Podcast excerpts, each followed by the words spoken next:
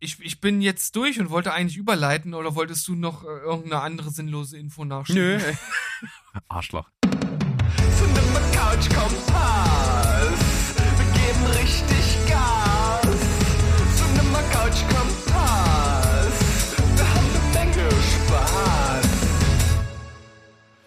Hereinspaziert, liebe Welt da draußen, zu einer neuen Folge. Steven Spoilberg mit mir, Steven. Und auf der anderen Seite natürlich wieder mit dabei der liebe. Berg. Und heute machen wir ganz normal wieder hier Donnerstagsfolge. Und heute ist CCC, Cinema Couch Kompass dran. Ja, und ich habe tatsächlich dieses Mal auch viel gesehen. Nur dummerweise ist eins davon eine ja, ein, eine ganze Serie, ein Universum sozusagen, das ich komplett durchgesuchtet habe und das werden wir nochmal in Zukunft in einem Special aufarbeiten, weshalb das dann heute letzten Endes von meiner Seite doch wieder recht dünn ist. Sozusagen, aber, äh, wir werden dann was, gleich was dazu soll ich, kommen. Was soll ich denn machen? Was soll ich denn machen? ja, was willst du machen, ne? Ähm, wir werden dann aber gleich dazu kommen und das mal näher beleuchten und werden feststellen, dass das schon ganz schön krass ist, was du da gemacht hast innerhalb einer Woche. ja, aber hat Spaß gemacht auf jeden Fall. Ja. Cool. Dann tun wir das und ich sag mal so, wir machen das ja gewohnterweise so, dass wir Sachen, die wir dann schon mal irgendwie besprochen haben, vielleicht auch als Empfehlung der Woche, wenn es nicht notwendig ist, ja auch nur am Anfang mal nennen und nochmal kurz wiederholen. Und äh, ansonsten packe ich jetzt mal an den Anfang auch eine Sache. Ich habe eine Zweitsichtung jetzt vor kurzem gehabt, den will ich einfach nur noch mal hier in den Raum schmeißen, weil er einfach echt cool ist, wenn man auf den Humor steht. Ich habe äh, Between Two Ferns, also zwischen zwei Fahnen, als Film äh, jetzt noch mal gesehen. Ein zweites Mal hab, haben wir schon mal drüber gesprochen. Ich hatte ihn gesehen, war ziemlich begeistert, haben dir empfohlen. Du hast ihn gesehen, warst ziemlich begeistert. Wer da drauf steht und diesen Humor halt ab kann, es geht halt darum, dass Zack Galif Galifianakis sehr, sehr ungelenke, dilettantische und sehr, sehr unangenehme Interviews mit Prominenten führt und das Ganze als Film. Und das funktioniert. Ich mag den Humor total und es sind halt unglaublich viele Gastauftritte drin, eben die Interviewpartner von ihm.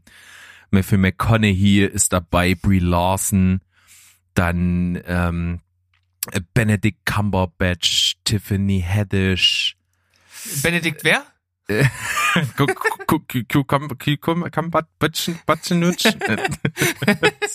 Auf jeden Fall echt gut. Äh, ja, John Legend und äh, noch, noch so ein paar andere ist ziemlich cool, auf jeden Fall. Ja, Kann hat man mir auch sehr angucken. gut gefallen. Ja, absolute Empfehlung kann ich dort unterstreichen. Sollte man sich bei äh, kruden Humor, also wer die Beschreibung jetzt gerade abgefeiert hat, der sollte sich den anschauen. Ja, äh, kann man auf Netflix gerade sehen. Ja, äh, ich steige sozusagen auch in dieses äh, schnelle Abhandeln von Filmen ein, die wir schon mal hatten, und zwar in der Empfehlung der Woche. Erst in der letzten Folge war dabei Karate Kid 2 Entscheidung in Okinawa, auch wenn, wie wir festgestellt haben, es ja eigentlich auf Okinawa heißen müsste. Aber das will ich jetzt nicht nochmal vertiefen. ähm, Ja. Ja, sch- schön, schöner Film, ein guter zweiter Teil, weniger Kampf, mehr Story, mehr von Mr. Miyagi, das hat mir gefallen, Äh, aber natürlich nicht so gut wie das ikonisch, wie der ikonische erste Teil, äh, 7,5. Dann hatte ich Death Note gesehen, das Remake von Netflix aus dem Jahre 2017. Ich habe die Anime-Serie vorher nur ja zum Teil gesehen gehabt, nur die ersten ein, zwei Folgen. Fand halt das Konzept dahinter eigentlich ganz spannend, dass man mit diesem Buch, das der Hauptdarsteller findet, andere Leute umbringen kann, indem man nur den Namen reinschreibt und sich denjenigen vorstellt. Und das natürlich eine ja, ich sag mal, eine moralische Verantwortung ist ja schon fast zu wenig gesagt, aber es ist auf jeden Fall ein interessantes moralisches Gedankenspiel, weil man da ja im Grunde auch irgendwo Gutes mit tun könnte. Und äh, ja, es geht dann sozusagen darum, dass das ein bisschen aus dem Ruder läuft und äh, es dann einen Gegenspieler gibt, der versucht, ihn halt äh, ausfindig zu machen. Hat mir eigentlich relativ gut gefallen. Ich fand die äh, Gewalt halt übertrieben. Das ist so das Negative gewesen, weil die eher Selbstzweck hatte, als es dem Film gedient hat. Äh, 6,5 von 10. Und Knives Out hatte ich auch als Empfehlung der Woche. Und äh, schönes Whodunit-Ding mit äh, Daniel Craig in Höchstform. Generell hatten alle Schauspieler dort, glaube ich, eine sehr gute Zeit. Auch wie das Ganze aufgezogen und aufgelöst wurde, fand ich neu und erfrischend. Äh, 9 von 10. Ja, das ist auf jeden Fall ein Film, über den wir auch in der letzten Sonntagsfolge ja gesprochen haben. Da hast du ein unglaublich gutes Darstellerkarussell dazu aus dem Hut gezaubert. Yes. Auf jeden Fall Respekt dafür. Kann man sich angucken, ist wie gesagt nochmal definitiv aktuell auf Amazon Prime zu sehen zum Zeitpunkt der Veröffentlichung dieser Folge. Deswegen kann man da gerne mal reinschauen und sollte man auch machen. Äh, ist wirklich ein moderner Film, den man gesehen haben sollte. Gibt's bei dir ein Update, was angefangene Serien anbelangt? Nein, tatsächlich nicht. Ich Oh, habe alles abgeschlossen, was ich geguckt Oh. habe. Mensch, das ist ja, also das unerwartet. Findest du? Ja, ich das- befinde mich tatsächlich gerade mal wirklich nicht in einer Serie. Ich habe jetzt vor ein paar Tagen eine abgeschlossen und ich, ich tendiere stark zu äh, The Boys Staffel 2 als nächstes. Oh ja, mach das. Ich, ich drücke dich weiter in diese Richtung. Okay. Ich habe den Schubs bekommen. Ich habe Spuk in Hill House angefangen. Ja, finde ich, finde ich interessant. Äh, hatten wir damals mal, als wir beide zu Gast waren bei unseren äh, Kollegen, den Bewegtbildbanausen, liebste Grüße an die beiden, Lee und Guess, äh, da in der Folge haben die beiden das angesprochen und da fand ich Ja. das nicht ganz so, dass es mich abgeholt hätte. Habe ich auch damals so geäußert, aber irgendwie macht die Zeit was mit mir und irgendwie habe ich bis, schon irgendwie ein bisschen Bock drauf. Bin ein bisschen neugierig. Ja, ich war auch neugierig, ist ja eigentlich nicht so mein Genre. Ich finde halt aber, dass das ähm, eine coole Verbindung aus einem Psychogramm einer Familie ist und halt diesen typischen Gruselelementen, wobei schon auch so klassische Jumpscares dabei sind, von denen ich ja nicht so Fan bin, weil Jumpscares kann halt jeder. Ne, Das ist halt einfach sch sch schneller Schnitt mit mit komischen äh, Figuren, Monstern, Gespenstern oder was weiß ich und lauter Musik, da erschreckt sich halt jeder. Also das ist halt einfach eine physikalische, eine physische Reaktion, die du im Grunde genommen kaum verhindern kannst. Und da steckt halt, finde ich, nicht so viel hinter. Äh, Wird jetzt aber nicht überinflationär eingesetzt, so dass sie halt schon auch ihren Zweck ganz gut erfüllen. Was ich bis jetzt sagen kann, ich habe die Hälfte der Serie gesehen und ich muss sagen, dass sozusagen das Mid-Season-Finale, weil die Serie zehn äh, Folgen hat, echt ziemlich geil war. Also die fünfte Folge ist für sich genommen ein kleines Meisterwerk, weil sie praktisch Dinge, die in der ersten Staffel schon gezeigt werden, aufgreift und erklärt und vor allem halt auch total geil auflöst und ähm, macht Lust weiterzuschauen. Ich kann es dir auch nur empfehlen. Ich glaube, du bist jetzt, bist jetzt bei Staffel 2 oder was? nee, äh, die Hälfte der ersten Staffel habe ich. Ach so, weil du irgendwie gesagt hast, es äh, greift Dinge auf, die in der ersten Staffel gezeigt wurden. Äh, Ersten Folge, Entschuldigung. Ach so, ah, okay, jetzt ergibt Sinn. Ja. Sehr, sehr gut. Ja, ähm, dann werde ich da bestimmt mal reinschauen. Ich bin wirklich irgendwie echt, habe ich Interesse. Kann nicht mal so richtig sagen, warum, aber irgendwie habe ich Bock drauf.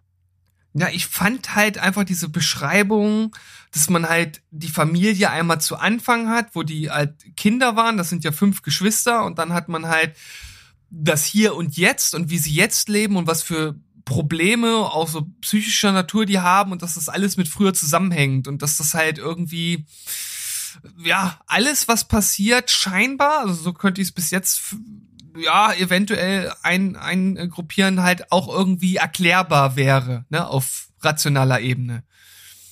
Aber vielleicht auch nicht. Also das ist, ist sch- schwierig und das macht so spannend.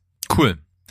Alles klar, dann bist du wahrscheinlich jetzt auch bei dem Block durch und wir können in unsere gewohnten Modus reinwechseln und zwar von schlecht nach gut. Ja. Äh, was hab ich denn da? Ich, ich starte heute mit einer äh, 6,0. Ja, und ich, äh, das klingt ja auch bei dir so, als wäre äh, viel äh, ganz Gutes bis sehr Gutes mit dabei. Und bei mir ist das ähnlich. Ich habe nämlich äh, nur zwei Gurken, äh, aber richtige dafür. und äh, drei Filme, die auch so um die sechs äh, irgendwo sind und dann äh, nur sehr ziemlich Gutes. Also Wird, glaube ich, qualitativ heute ganz cool, deswegen fange ich aber tatsächlich an. Ich habe so einen Film gesehen, der ist so schlecht und so scheiße. Und man, Daniel der Zauberer. Nee. Ich, und der, der ist also, glaube ich, auch nicht so gut, dass, dass äh, so schlecht, dass er wieder gut ist. Und äh, leider, meine Frau, die sonst ein gutes Händchen hat, hat den ausgesucht. Die hat das Ding halt jetzt einfach auf ihrem Kerbholz. Das ist einfach so. Die hat den ausgesucht. Und ich, ich habe schon beim Namen äh, wir- wirklich, äh, wie soll ich das sagen, meine Vorurteile nicht ausblenden können. Der Film hat schon so einen beschissenen Namen, der heißt Love Letter, eine zweite Chance für die Liebe. Oh mein Gott. Oh mein Gott, Ist, das von, das ist, ist das eine Verfilmung von Nicholas Sparks oder? Tatsächlich nicht. Also Nicholas Sparks schreibt, glaube ich, gute Sachen. So, Ach auch so. wenn sie kitschig sind. Aber ähm, das, das geht gar nicht. Und es ist tatsächlich schon vier Wochen her, dass ich den gesehen habe. Ich versuche mal irgendwie aus dem Gedächtnis zusammenzuzimmern. Es ist so ein Schwachsinn. Es geht darum, um so einen Typen, der ist irgendwie so, so Cyber-Nerd-mäßig, Computer-Hacker-mäßig und hat ja, so Wirtschaftskriminalität so ein bisschen, also so versucht so böse Konzerne irgendwie so Geld abzuzocken und hat da irgendwie so Bitcoins abgezogen und so. Ist er verurteilt worden und äh, war im Gefängnis, ich weiß gar nicht wie lange, aber auch schon eine Weile, ein paar Jahre irgendwie, ist rausgekommen, hat jetzt Bewährungsauflagen, darf keine Geräte besitzen, die mit dem Internet verbunden werden. Das gehört zu seinen Auflagen. Er macht so einen Job in so einer Eisdiele und ist im Prinzip ein totaler Loser-Typ. So, und wenn du so einen Film machst und der die Hauptfigur ist und so eine Prämisse hast, dass er, sag ich mal, als Hacker nicht, nicht irgendwie Leuten geschadet hat, äh, wo man sagt, das ist moralisch nicht vertretbar, sondern er hat irgendwie als Hacker so ein bisschen Robin Hood-mäßig halt von irgendwelchen blutrünstigen Konzernen, die so böse Sachen machen, äh, dann, dann, dann würde es funktionieren, dass du Sympathie hast für so einen Typen, okay? Aber die stellen den halt vor und die reisen es sofort mit dem Arsch ein. Das ist nämlich so ein übelster Loser-Typ, der sich eine Briefträgeruniform anzieht, durch Wohngebiete schlänzt, aus den Briefkästen Briefe klaut, um äh, zu gucken, ob vielleicht irgendwo Geld verschickt wird, dass, dass er sich ein paar, äh, paar Dollar halt rausziehen kann. Also so richtig erbärmlicher Vollspast. Hm. So, und auch so ein absoluter Lappen. So, und dann, eines Tages hat er dann in so einem Briefkasten einen Brief, der ihm auffällt, der ist irgendwie so rosa und dann, ja, liest er den und da geht's, da ist eine junge Frau, die schreibt an ihren verstorbenen Mann, der irgendwie im Krieg war und da gefallen ist und sie den so geliebt hat und jetzt äh, das damit nicht abschließen kann und ihm, immer Briefe schickt und, oh, ist das eine Scheiße, ey. Kannst Wie du dir kommt nicht man, wie, wie kommt man denn darauf, so einen Film auszusuchen? Fürcht, äh, ja, es äh, war ein Frühstücksfilm, irgendwas, äh, ja, gehaltloses, einfach kommen, irgendwas gucken, was so nicht besonders anstrengend. Aber da, ja, da, das ein bisschen zu ernst genommen. Und Oh Mann. dann ist das ja schon scheiße. So, und dann äh, verliebt er sich natürlich in die. Und dann will er die natürlich treffen, darf aber natürlich nicht sagen, dass er sie nur kennt, weil er ihre Briefe klaut. Und dann äh, konstruiert er irgendein Zusammentreffen mit ihr. Und das ist so, das ist so peinlich alles und so Panne. Und dann kommen, aber dann kommt's Schlimmste. Dieser Film will alles sein. Also der packt dann da einen Komplott mit rein, eine Verschwörung, einen korrupten FBI-Agenten, einen äh, irgend so ein Kriegsveteran-Ding, dann kommt irgendwie noch so Hacker und dann kommt irgendwie dann noch am Ende so Propagandafilm für die Army raus und äh, dann ist es auch noch so furchtbar verkitscht und dann ist es irgendwie mal lustig und mal ernst und die ganze Zeit passt nichts zusammen. Also so der ganze Stil ist, ist nicht einheitlich. Die Bilder sehen unterschiedlich aus. Das Color Grading ist eine Katastrophe. Die Kameraperspektiven sind mal Actionfilm, mal äh, langweilige Dokumentation. Dann hast du die ganze Zeit Musik, die auch genauso durcheinander ist. Also mal irgendwie so richtig dramatisch, mal beschwingt, mal albern. Es stimmt an diesem Film einfach nichts. Deswegen habe ich auch mal so viel drüber gesprochen, weil man muss das mal aussprechen. Man muss über solche Filme reden, denn sonst glaubt niemand, dass die existieren. Es gibt aber so eine Scheiße. Es ist, ich weiß nicht. Das klingt nach einer Eins von zehn. Es ist tatsächlich eine 2 von 10 geworden. Warum ich da so wohlwollend war, kann ich dir nicht mal mehr sagen. Ich, ich möchte mich eigentlich nicht mehr dran erinnern. Es ist aber Schrott. Es, Okay. äh, Also irgendwie ist die einzelnen Komponenten sind ganz gut inszeniert so irgendwie. Äh, und die Schauspieler sind auch ganz gut, aber die können halt aus diesen katastrophal scheiße geschriebenen Figuren, die sie haben, nichts machen. Äh, Von, von daher sind irgendwie so handwerklich ein paar Sachen gut, aber sie passen halt null zusammen. Deswegen glaube ich, habe ich da noch irgendwie zwei Punkte rausgeholt, aber glücklicherweise habe ich diesen Film gequält da gesessen und der Abspann setzt ein, ich gucke rüber zu meiner Frau und sie sagt, Alter, war das eine Scheiße. und ich dachte mir, okay, merkst du selber, ne? Äh, Da musste ich Okay. nicht der miese Peter sein, der ihre Wahl zu, zunichte machte. Sie, sie hat's eingesehen. Ich würde sagen, mit diesen Worten legen wir diesen Film zu Grabe und vielleicht kannst du mich ja etwas mehr erhellen mit dem nächsten Gurkenwerk. Ah, ja, äh, du wirst dich fragen, warum hast du denn das geguckt? Du wusstest doch, dass das scheiße ist. ich ich habe Yubi Halloween geguckt. Ach du Jemini. Tut Gott, mir oh eigentlich auch ein bisschen leid, dass ich das von mir sagen muss, aber ja.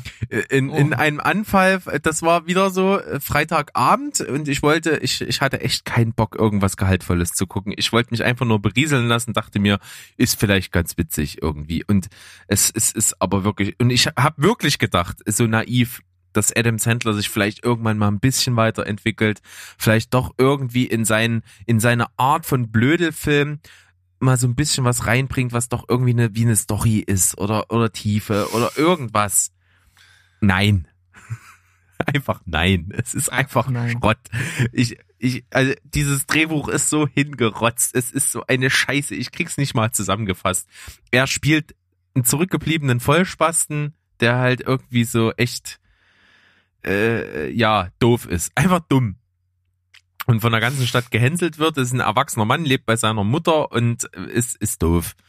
Und das ganze Dorf äh, oder die ganze Kleinstadt irgendwie äh, hält ihn halt auch für einen Versager und hänselt ihn und spielt ihm Streiche und so. Und er ist, äh, ihn interessiert das nicht. Und aber Halloween ist halt geil und da geht er halt übelst drauf ab und dann wird da irgendwie sowas in dieser Stadt konstruiert. Da bricht irgendwie einer aus einer Irrenanstalt aus und terrorisiert die Stadt und da passieren irgendwelche komischen Sachen und er ist auch so ein Typ, der an Halloween so eine selbsternannte Halloween-Polizei ist und darauf achtet, dass äh, keine bösen Streiche gespielt werden und auf alles achtet und ja, es ist es ist völliger Schwachsinn. Ähm, Habe ich 3,5 von 10 gegeben, weil ein paar Sachen cool sind. Kevin James zum Beispiel, er, hat, er spielt so einen völlig überdrehten Polizisten mit Fukuhila, der irgendwie cool ist. Also die Figur, die er da spielt und mit welcher Arschruhe und welcher Leck mich doch am Arschhaltung der den spielt, ist geil. Das macht wirklich Laune. Also Kevin James mal irgendwie mal cool. Und äh, dann sind so ein paar Running Gags drinne, die witzig sind. Also äh, der fährt, äh, Adam Sandler fährt immer mit dem Fahrrad durch die Stadt und dann werden immer Sachen nach ihm geschmissen. Und es sind immer drei Sachen und die sind immer absurd. Also irgendwie ein Basketball, eine Mülltonne und ein Tennisschläger und dann aber äh, ein, ein Spielzeugauto, eine, eine Entenplüschfigur und noch irgendwas. Also so völlig random Sachen. Und äh, das kommt mehrmals im Film vor, das ist irgendwie ein cooler Running Gag. Und dann hat er eine eine Thermoskanne, eine Sch Schweizer Messer-Thermoskanne. Also der kann mit dieser Thermoskanne halt einfach alles machen. Der hat dann eine Taschenlampe dran und einen Ventilator und einen kleinen Motor und kann natürlich auch draus trinken und noch viel absurdere Sachen im Verlaufe des Films. Das ist auch so ein cooler Running Gag. Aber alles andere ist eigentlich Schrott und eigentlich kann man sich das nicht angucken. Es ist wirklich niveaulos. Ja, das ist so ein Film, der mich so gar nicht interessiert und ich ich weiß nicht, wie verzweifelt ich sein müsste, um den zu gucken. Ich hab's einfach mal für dich getan. Ich habe mich geopfert. Äh, take one Ja, for the team. Vielleicht bist du auch einfach einfach ein richtiger Filmkritiker, der halt jeden Scheiß guckt. ne? Ja, kann sein.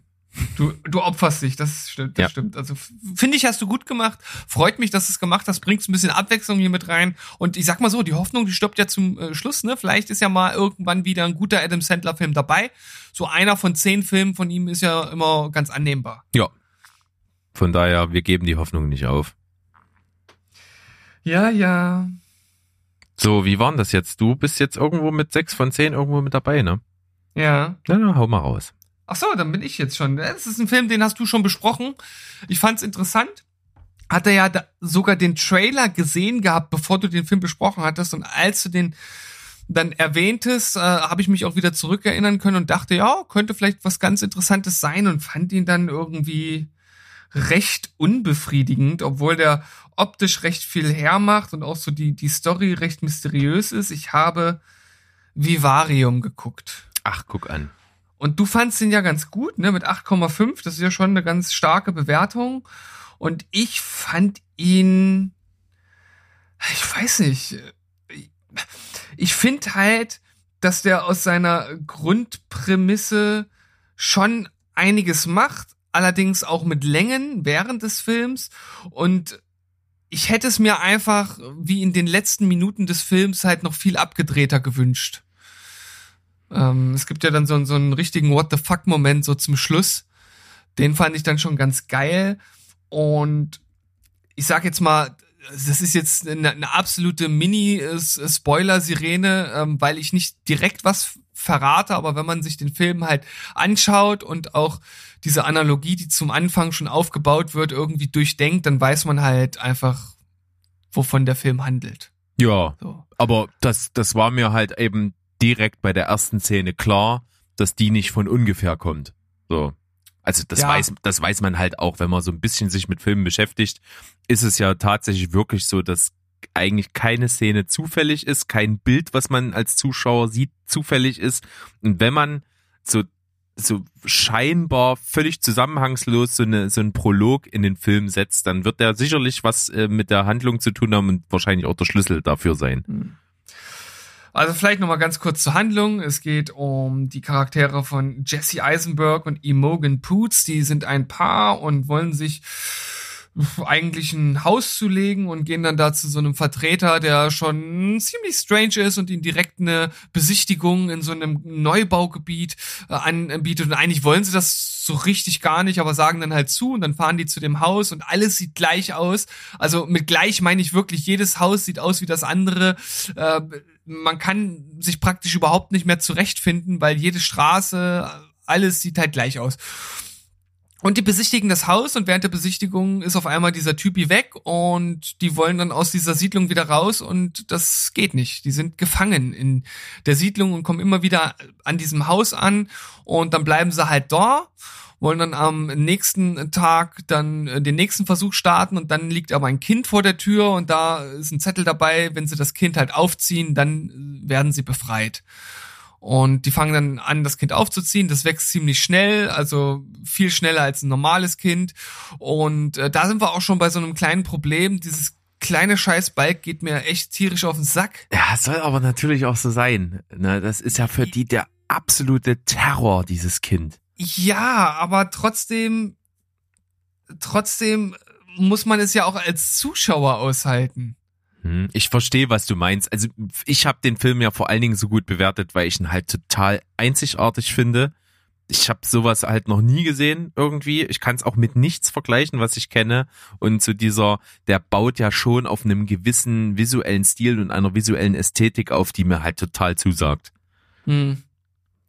Ja, das haben die auch auf jeden Fall nicht schlecht gemacht. Ich finde dann, ja, wie gesagt, also man durch den Prolog kann man sich durchaus äh, zusammenreimen, wie es dann verläuft und wie es vielleicht auch ausgeht, aber ich finde es dann hinten raus irgendwie dann halt ja fast belanglos irgendwie. Der Film ist dann halt einfach zu Ende und dann äh, Spoiler geht's halt einfach von vorne wieder los. Gut.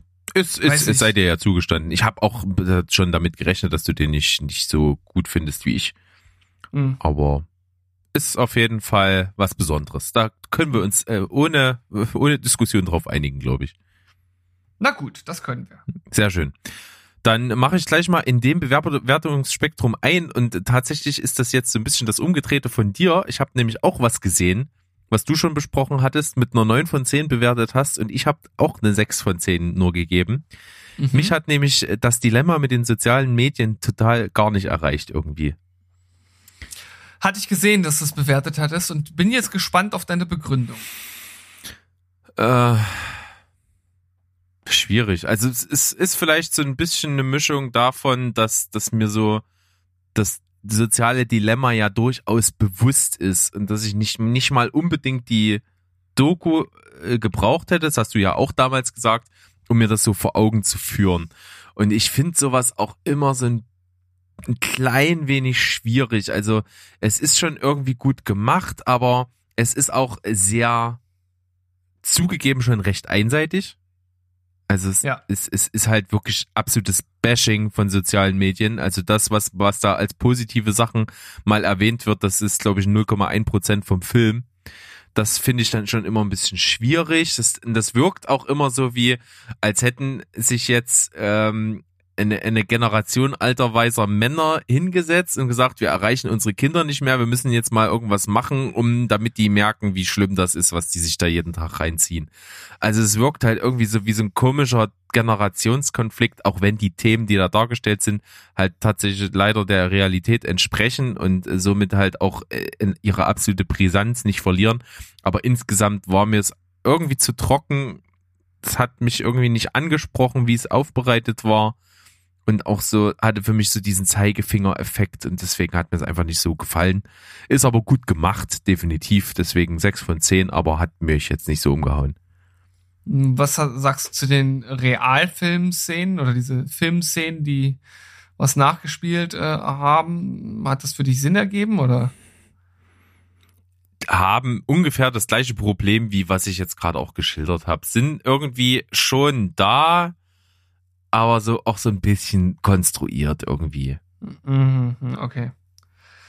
Ja, ich finde halt inhaltlich, wie gesagt, vielleicht für diejenigen, die äh, sich diesem ganzen Problem noch nicht so bewusst sind, ist es vielleicht ein ganz guter Augenöffner.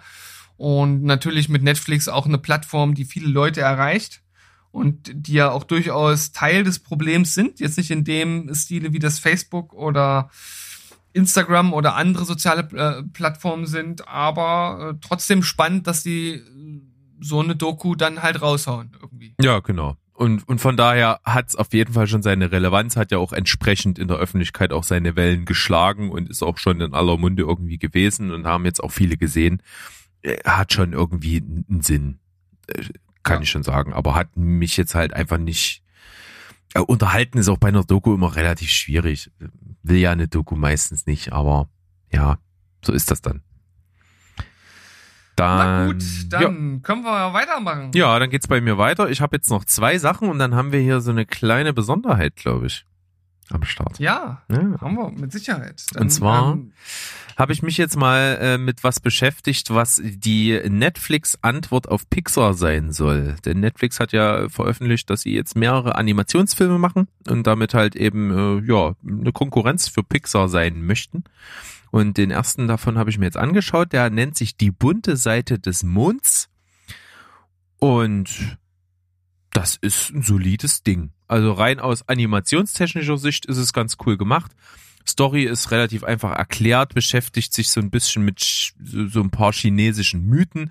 Geht vor allen Dingen darum, dass also ein äh, es geht um, um die Legende einer, einer Frau, die ein, ein, ein Mann sehr, sehr geliebt hat und dann äh, die Chance bekommen hat, so eine Unsterblichkeitspille zu nehmen und ähm, irgendwie eine davon, also beide sollen die nehmen und sie verliert eine davon und nimmt eine selber und äh, wird dann auf den Mond sozusagen verbannt, ist also dann die Mondgöttin. Und ihr Liebhaber kann aber dann halt nicht hinterherkommen. Und sie ist dazu verdammt, auf dem Mond ewig alleine da vor sich hin äh, zu strahlen, auf ihren Geliebten zu warten. So, das ist diese Legende. Und die wird in so einer kleinen Familie, also Vater, Mutter, Tochter, da immer so erzählt. Und die kleine Tochter ist da immer total begeistert. Und äh, ganz am Anfang äh, stirbt halt tatsächlich die Mutter, wahrscheinlich an Krebs, das wird jetzt nicht ganz genau äh, thematisiert, aber sie vermisst sie halt total und naja, und dann kommt halt so die, die dann kommen eigentlich nur noch Klischees, dann äh, der Vater hat eine neue Frau und das kann sie nicht annehmen, denn sie äh, glaubt immer noch an diese Legende, dass man auf seine Liebe warten muss und irgendwann wieder vereint ist und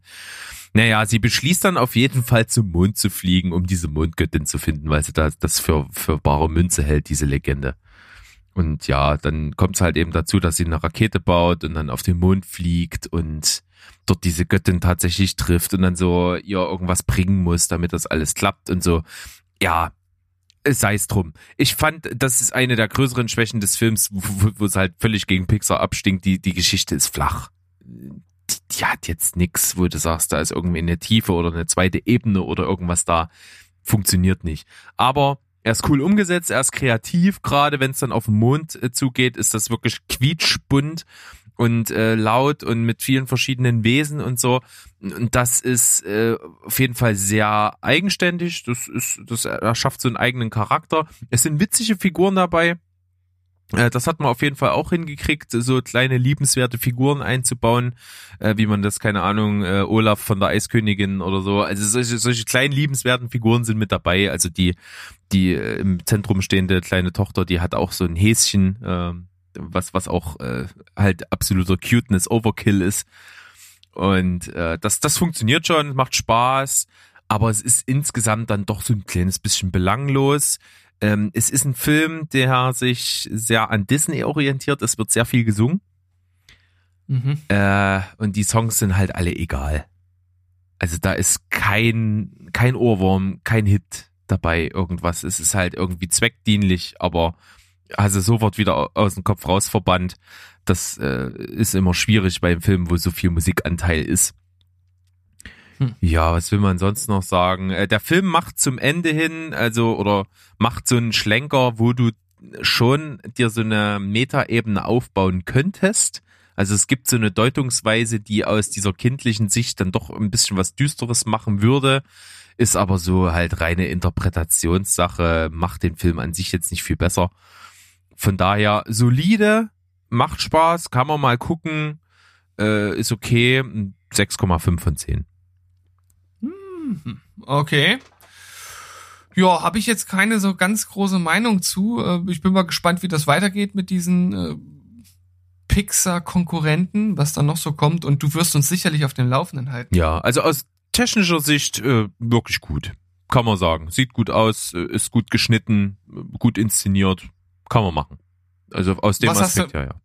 Was hast du noch in deiner Tasche? Äh, tatsächlich habe ich jetzt endlich mal die zehnte Staffel von The Walking Dead zu Ende geschaut. Okay. Interessiert sich nämlich wie die letzte Wasserstandsmeldung. Ja, Das ist egal. Richtig. Ja, will auch will auch gar nicht viel drüber sagen. Ich habe das letzte Mal, als ich die äh, bis zum Mid-Season-Finale ges geschaut habe, ja hier schon mal relativ ausführlich drüber gesprochen. Es hat für mich so ein bisschen diesen Soap-Opera-Effekt. Äh, Es ist irgendwie alles schon mal da gewesen. Die Figurenkonstellationen drehen sich im Kreis. Aber ein paar Figuren findet man halt doch irgendwie gut und es hat deutliche Schwächen und immer mehr deutliche Schwächen. Deswegen 6,5 von 10 und ich gucke mir die letzte, die elfte dann auch noch an und dann habe ich das Ding abgeschlossen und gut ist. Ja, äh, also ich bin auf jeden Fall stolz auf dich, dass du das äh, dann schaffen wirst. Äh, Ich werde es, denke ich, nicht noch nachholen. Nee, ich glaube auch Glaub nicht, dass du das tun wirst, weil da äh, ist wirklich zu viel Mittelmäßigkeit, durch die man sich da durchquälen muss, wenn es einen schon ja, nervt. Ja. ja, ja. Und es sind halt auch schon recht viele Folgen immer. das stimmt. Das sind äh, 16. 16. Ja. ja. So, Berg, wenn ich jetzt richtig mitgekommen bin, dürften wir jetzt bei unserer Castception angekommen sein. Jawohl, Carception, herzlich willkommen auch an die Zuhörer vom Telestammtisch. Wir sind wieder am Start hier, besprechen einen kleinen Film, aber auch im Rahmen unseres eigenen Podcasts Steven Spoilberg. Mein Name ist Berg, auf der anderen Seite natürlich der Steven, der nicht fehlen darf. Hallo. Hallihallo, lieber Berg. Also für euch haben wir die kleine Perle, kann man durchaus sagen, Driveways am Start.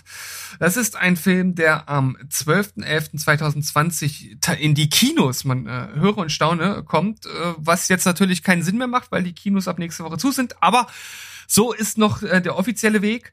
Ähm, das ist ein Film aus den USA 2019 gedreht. Geht äh, knackige 83 Minuten, ist ab null Jahren freigegeben und es ist ein Feel-Good-Drama, würde ich mal sagen. Ja, das ist auf jeden Fall, äh, danke für die Hard Facts von deiner Seite und äh, kurz zum Inhalt. Ich sag mal so, es geht eigentlich um so eine so eine Mutter-Kind-Beziehung. Ähm, ja, äh, der achtjährige Cody und seine äh, Mutter, ähm, die gar nicht näher be be benannt wird, oder? Hat die einen Namen? Doch, doch, die hat, die hat einen Namen. Kathy. Ähm, Kathy. Kathy. Stimmt. Ähm, die beiden äh, sieht man am Anfang des Films und die fahren durchs Land und zwar in einen kleinen Vorort in, zu einem Haus und dieses Haus gehört äh, der Schwester. Und die Schwester ist verstorben und das, die war wohl Messi und das Haus ist absolut zugemüllt und natürlich jetzt ähm, im Verwalten des Nachlasses muss dieses Haus halt beräumt werden, um es dann vielleicht zu verkaufen und so weiter und so fort. Und die stellen sich dann halt dieser Aufgabe. Der kleine Sohn ist mit dabei, der hat gerade Ferien und ja, das ist natürlich schon mal ein Riesenschock, weil sie das nicht gewusst hat von ihrer Schwester, dass die Messi ist und äh, dementsprechend ist die Aufgabe doch wesentlich größer als gedacht. Sie dachte, na gut, ja, ein paar Sachen abholen lassen, einen kleinen Flohmarkt machen, fertig ist das Ding, Haus verkaufen und abgeschlossen. Nein, das wird wohl eine längere Geschichte und nebenan wohnt ein alter Mann, Dell nennt er sich, ist ein Kriegsveteran aus dem Koreakrieg und äh, ja, es würde sich eigentlich anbieten, hier so einen Plot zu stricken, dass das natürlich so ein krummeliger Typ ist, der voll anti ist und sich dann aber Mhm. trotzdem irgendwie das Ganze annähert. Mitnichten. Es ist ein wirklich liebenswerter, sympathischer alter Mann, der sich freut, dass er nicht mehr einsam ist. Ja, es war tatsächlich auch mein erster Gedanke, als ich den Trailer gesehen habe. Ah, das erinnert mich schon stark an Gran Torino, weil ähm, gerade auch ähm, die äh, beiden äh, ja, Hauptdarsteller, einmal die die Kathy und äh, ihr Sohn, äh, halt auch ein asiatisches Aussehen halt haben, ähm, wohl aber, wenn ich das jetzt richtig verstanden habe, schon in den USA halt äh, geboren wurden, Ja. also schon Amerikaner sind. Aber das weiß ich oder weiß man ja beim Trailer schauen nicht. Und deshalb hatte ich halt diese auch diese erste Assoziation und ich kann mir vorstellen, dass das bei dir vielleicht auch zu Beginn des Films halt äh, ähnlich war, also diese, weil du hast es ja in der Sneak Preview gesehen, also du wusstest ja gar nichts davon, bist einfach reingegangen, hast den Film geschaut und äh, da sieht man dann diese Konstellation und wahrscheinlich war dein erster Gedankengang auch so in diese Richtung, oder? Ja, obwohl das in dem Film dann wirklich schnell geht, dass man merkt, okay, das ist wirklich einfach ein netter alter Mann, der, Ja. der einfach hilfsbereit ist, äh, der wirklich äh, sich anfreundet und äh, die Beziehung, die baut sich auch wirklich relativ schnell auf zwischen den Jungen und dem alten Mann. Vor allen Dingen da, weil äh, natürlich die Mutter zu tun hat, sie muss halt paar Dinge regeln. Ähm, Der Strom ist zum Beispiel abgeschalten, die können also so abends äh, überhaupt nichts machen und auch in diesem völlig zugemüllten Haus, äh, prinzipiell ja, wo alle Fenster mit irgendwas zugestellt sind, ist es sowieso dunkel und äh, das ist natürlich eine Hürde, die sie versucht zu lösen. Gleichzeitig haben die wenig Geld. Sie versucht natürlich auch irgendwie äh, weiterhin trotzdem zu arbeiten. Äh, die, die macht so Transkriptionen von ärztlichen Attesten. Ähm, da, damit verdient sie ihr Geld und deswegen ist sie halt immer relativ viel beschäftigt und der Junge hat dort natürlich keine Freunde, nicht so richtig was zu tun und da ist es natürlich recht willkommen, dass er sich eben mit diesem alten Mann anfreunden kann. Ja, und ich habe mich während des Films so ein bisschen gefragt, worum, also, also wer steht denn jetzt eigentlich im Mittelpunkt des Films? Also um, um, wen soll es denn eigentlich gehen? Und desto weiter der Film äh, fortlief, desto mehr wurde mir halt auch klar, dass tatsächlich so diese, diese Verbindung zwischen, zwischen Dell und dem äh, Sohn, Cody heißt er, ne? Ja. Dass das, dass das eigentlich so der Kern des Films ist. Ähm, zwischendurch dachte ich auch mal, naja, geht's jetzt auch so ein bisschen um mehr um die Mutter. Ähm, d- da wurde ja auch viel gezeigt, dass sie ihre ihre Schwester ja gar nicht richtig äh, kannte und so überrascht war von dem, was dort alles passiert. Gibt also auch so ein paar, wenn man so möchte, so, so Nebenplots, die mit abgearbeitet werden. Aber letzten Endes habe ich das halt als schönen Film äh, äh, empfunden, der halt zeigt, dass wahre Freundschaft äh, sowohl über das Alter als auch über das Aussehen halt hinausgeht. Ja, das, Das ist so ist das- echt schön, äh, ja. Das ist das, was ich mitgenommen habe, das wollte ich noch sagen. Ja, und das ist auch schön ausgedrückt und das trifft den Kern ganz gut. Und ich finde halt einfach total beeindruckend bei diesem Film, dass der einfach nichts zeigt, was man nicht irgendwie schon mal gesehen hätte. Also der ist, ist uninnovativ, aber im besten Sinne. Das muss man Mhm. einfach halt sagen. Äh, klar ist ein bisschen überraschend, dass die Konstellation tatsächlich mal so ist, dass es nicht erst so ein krummeliger alter Mann ist, der auftaut, sondern halt von direkt irgendwie so eine Chemie da ist. Das ist mal so ein bisschen eine andere Herangehensweise, aber Grunde genommen bespricht das Themen, die man kennt aus verschiedenen Filmen und zeigt auch einfach Sachen und Begebenheiten, die herrlich unaufgeregt sind. Also es ist wirklich ein Film, wo man eigentlich zugeben muss, der ist höhepunktslos und der plätschert vor sich hin, Mhm. aber es macht nichts. Finde ich. Ja, ja, ja, ja, ja, sehe ich auch so, aber mit so, so manchmal hätte ich mir vielleicht doch so ein kleines bisschen mehr Drama gewünscht. So, so ein bisschen nur. Ich denke mir dann so, weil die Sachen, die dann gezeigt werden, sind dann teilweise wirklich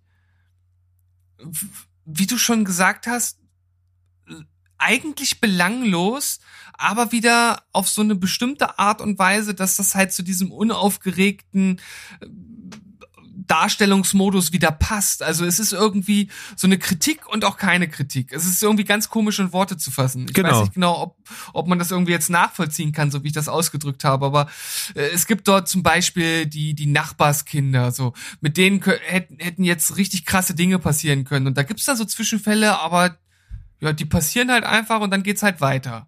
Genau. So, und das, das ist halt irgendwie, wie du gesagt hast, herrlich unaufgeregt und irgendwie äh, ist das von Anfang äh, bis Ende irgendwie so ein Feel-Good-Drama. Der hat, äh, der Film hat schon seine melancholischen Untertöne, aber irgendwie fühlt man sich die ganze Zeit gut und das ist schön. Auf jeden Fall. Und ich würde jetzt mal sagen, das liegt auch vor allen Dingen daran, bei einem Film, der sich auf im Wesentlichen wirklich auf drei Figuren kon konzentriert, daran, dass diese drei Figuren einfach, finde ich, wahnsinnig gut geschauspielert sind. Ja, auf jeden Fall. Vor allem der, der junge Cody, der halt sehr ängstlich, sehr introvertiert, introvertiert und zurückhaltend ist. Äh, Der Jungdarsteller, der macht das wirklich richtig gut. Und dann haben wir natürlich als Dell äh, den hervorragenden Brian Dennehy, der uns alle bekannt ist aus, Ich habe keine Ahnung. aus Rambo. Was, Rambo? Äh, als Polizist? Ja, Ah, okay. Okay. Jetzt kann ich ihn zuordnen, tatsächlich. Hab mich äh, leider nicht damit befasst, aber gut, dass du es mir ins Gedächtnis rufst.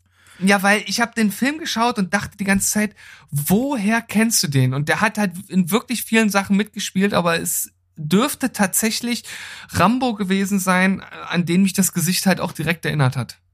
Tatsache.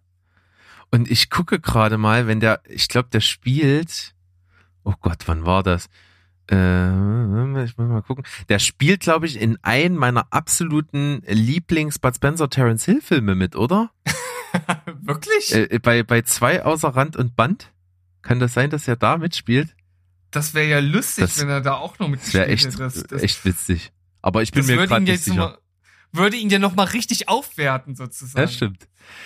Aber, Aber, das, geht ist ja relativ unwahrscheinlich, dass er da mitspielt, oder? Es ist ja ein italienischer Film und er ist ja kein Italiener und ja, es ist eigentlich schon wieder Schwachsinn, was ich da erzähle. Ja, es ist aber, Schwachsinn. schön, aber, aber schön, dass du diese Kritik jetzt mit deiner äh, völlig nutzlosen Nicht-Trivia aufgewertet hast. Ja, ich super, hoffe, ne? die, ich, ich hoffe, die Telestammtisch-Zuhörer da draußen, die, die werden das honorieren. Also, Genau, die Perfektion liegt in der Imperfektion. Was ich auf jeden Fall sagen will, mich hat äh, tatsächlich von Anfang an äh, die, vor allen Dingen auch die Darstellerin der Kathy äh, richtig umgehauen. Also die fand ich super gut, sympathisch, nachvollziehbar, äh, irgendwie nahbar, ganz real mit ihren eigenen Sorgen und Problemen und trotzdem, wie sie sich so zusammenreißt, damit sie irgendwie doch die Starke ist für ihren Sohn, der irgendwie, von dem sie selber sagt, er ist sensibel. Hat mir sehr, sehr gut gefallen, die Performance. hm. und hat mir auch gefallen. Und weißt du, was mir auch noch gefallen hat? Das Ende, beziehungsweise die Endeinstellung des Films. Mhm, auf jeden Fall. fand ich fand ich total speziell und sowas sieht man in der Art halt nicht nicht so oft. Das ist jetzt nicht irgendwie super besonders oder so, sondern einfach eine Möglichkeit, einen einen Film anders zu beenden als normalerweise und irgendwie äh, passt das zu der ganzen äh, Atmosphäre des Films. Genau. Und deswegen brauchen wir gar nicht mehr viel darüber sagen. Man merkt, glaube ich, wir sind sehr angetan. Wir müssen das Ganze jetzt noch in ein kleines Bewertungsschema hineingießen. Und ich Mhm. würde einfach mal sagen, wir vergeben von 0 bis zu 5. Ich sag mal Bingo gewinnen. Und Bingo gewinnen. Ich dachte, ich dachte krummelige Kriegsveteranen. Ja, okay. krummelige Krieg Dann nimmst du krummelige Kriegsveteran, ich nehme Bingo-Kugeln. Okay. Und äh, sage einfach, dass mir der Film wirklich gut gefallen hat. Es ist ein Feel-Good-Movie, der einfach, ja, man könnte kritisieren, dass da nichts passiert und dass der auch keine Höhepunkte hat. Es ist mir aber egal, ich hätte tatsächlich noch eine ganze Stunde wahrscheinlich den ganzen irgendwie zuschauen können und könnte mir total gut in zehn Jahren irgendwie mit, äh, mit, äh, mit der Schauspielerin der Mutter und dem Jungen, der alte Mann wird wahrscheinlich so lange nicht mehr unbedingt unter uns weilen, ähm, auch irgendwie eine Fortsetzung mit einer guten, mit einem guten Drehbuch, warum nicht, äh, vorstellen. Also von daher vergebe ich tatsächlich mal 3,75 äh, Bingo-Kugeln. Hat mir wirklich gut gefallen. ich war initial auch bei dieser Bewertung, habe mich dann jetzt aber doch dafür entschieden, das noch etwas aufzuwerten auf vier abgehalfterte Kriegsveteranen von fünf. Ach, guck an. Schön. Sehr schön. Und falls ihr da Bock drauf habt, müsst ihr leider wahrscheinlich gucken, ob es irgendwann mal möglich ist, den äh, zu schauen, ob der dann nochmal in Kino nachgereicht wird oder ob er dann doch wieder gleich als äh, Streaming on Demand kommt. Ihr werdet es auf jeden Fall erfahren und bis dahin hoffe ich, äh, bleibt ihr gerne dabei beim Telestammtisch und vielleicht auch mal bei uns beiden, äh, bei Steven Spoilberg und da würden wir uns natürlich sehr drüber freuen. Steven. Ja, so, sofern ihr nicht von diesem kleinen Aussetzer von Berg vorhin so verstört worden seid, dass ihr jetzt keinen Bock mehr darauf habt. Das wäre natürlich fatal. Dann würde euch nämlich einiges entgehen. Äh, deshalb schaut doch mal bei uns vorbei und ich hoffe, ihr, ihr hattet Spaß mit unserer kleinen Kritik zu äh, Driveways. Genau. Und wir verabschieden uns immer mit Tschüss, ciao und goodbye. Bleibt spoilerfrei. So sieht's aus. So, und jetzt aber die Zuh Zuhörer von Steven Spielberg bleiben bitte dran. Ihr habt die Cast Ja. Inception gehört. Wir machen einfach ganz normal mit unserem Programm weiter und haben einfach mal für den Telestammtisch hier eine kleine Kritik wieder eingebaut. Guckt da gerne mal vorbei. Also es ist wirklich der Hobby-Podcast in Deutschland, der die ganzen Filmstarts bespricht, die rauskommen. Jetzt gerade natürlich ein bisschen schwierig, aber alles, was so möglich ist an Kinostarts oder Streaming-Starts, wird dort in einer Kritik verwurstet und es gibt auch noch einiges anderes drum, drumherum zu entdecken. Mit dabei natürlich auch immer mal Steven und ich, aber auch andere coole Kollegen, die auch schon bei uns zu Gast waren. Also Stu, Dominik, Mo, alle schon mal mit dabei. Und viel Spaß damit auf jeden Fall. Yeah, yeah, yeah. Und ich würde sagen, so langsam kommen wir zu den Highlights dieser Folge. Yes. Soll ich mal weitergehen oder willst du einsteigen? Na, ich habe jetzt nur noch mein mein mein mein ok Oktalon oder wie nennt man das? Ja, das ist richtig. Okay, dann arbeite ich mal vielleicht noch ein bisschen was ab von mir. Mach mal. Also, ich habe einen Film gesehen, wo du richtig geil drauf bist und ich kann dir sagen, zu Recht, absolut zu Recht. Zurecht. Ich habe. Train to Busan gesehen.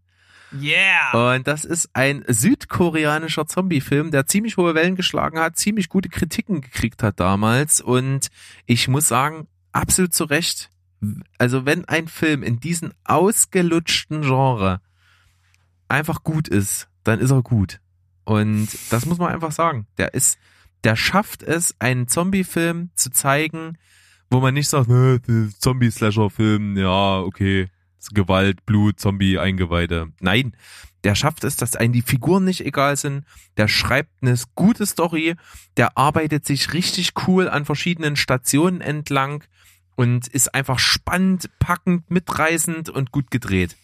Also Train to Busan erzählt die Geschichte äh, in Südkorea und zwar vom Ausbruch einer eben Zombie-Pandemie. Und das Problem ist halt folgendes. Es sind erst nur Ausschreitungen und ein, ein Familien- oder ein, ein Va- Vater fährt mit seiner Tochter im Zug, ähm, soll sie zu seiner von ihm getrennt lebenden äh, Mutter äh, bringen. Und äh, die sind im Zug und ein Infizierter kommt in den Zug und das greift natürlich relativ schnell um sich und die müssen dann in diesem Zug ums Überleben kämpfen.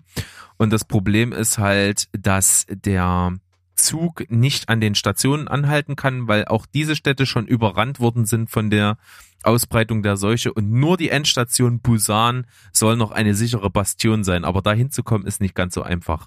Und wie das, dieser Film, wie abwechslungsreich, wie spannend, wie schnell, wie cool der das macht, ist echt mitreißend, ist packend, macht Laune und vor allen Dingen die Zombies sind super. Die verhalten sich nämlich wie eine realistische Version der Zombies aus World War Z. Okay. Also es sind schnelle Zombies. Es ist quasi Hm. wie wenn du einen, einen, einen Menschen voll unter Adrenalin setzt und der halt äh, dich meucheln will. So verhalten sich diese Zombies. Die sind also dementsprechend echt brandgefährlich, bewegen sich schnell, bewegen sich aggressiv und brutal. Und das macht's halt echt packend. Und das ist in diesen beengten Zugsetting eingebettet, was also nochmal doppelt Pluspunkte bringt. Wobei ich tatsächlich sagen muss, die Stärken liegen außerhalb des Zugs. Also es gibt ein paar Szenen, die eben nicht nur im Zug spielen, sondern auch also mal Nothalt machen müssen zwischendrin und so. Und diese Außenaufnahmen sind absolut atemberaubend. Die Kameraarbeit ist brillant. Der Schnitt ist mega. Das macht's also schon mal richtig gut. Der Film fängt an und ich habe nach weniger als einer Minute zu meiner Frau beim Gucken gesagt, ey, der Film hat mich jetzt schon optisch. Das ist einfach so geil. Der Kameramann weiß genau, was der da macht. Es ist wirklich echt super gedreht. Macht Spaß, die Figuren sind super, die Schauspieler sind cool. Der schafft es halt wirklich, dass du eine, eine gewisse Beziehung aufbaust und das nicht einfach so, so Zombie-Futter ist, was da irgendwo verheizt wird. Äh, ist auch recht düster im Ton, ist relativ gewalttätig, aber halt auch, wie du, wie du immer so schön sagst, nie zum Selbstzweck, sondern es hat halt immer einfach nur eine Funktion und eine Brisanz. Deswegen macht der Spaß. Was soll ich aber sagen? Es ist natürlich einfach trotzdem ein Zombie-Film, was halt ein ausgelutschtes Genre trotzdem irgendwo ist. Deswegen habe ich dem nur eine 7,5 von 10 gegeben. Ich, ich schwanke so ein bisschen auch. Vielleicht ist es auch eine 8 für mich, aber ist trotzdem halt nur ein, mehr oder weniger ein Actionfilm, der aber einfach mega gut gemacht ist. Deswegen an alle Zombie-Fans absolute Empfehlung, absolutes Muss, den zu gucken. Mhm.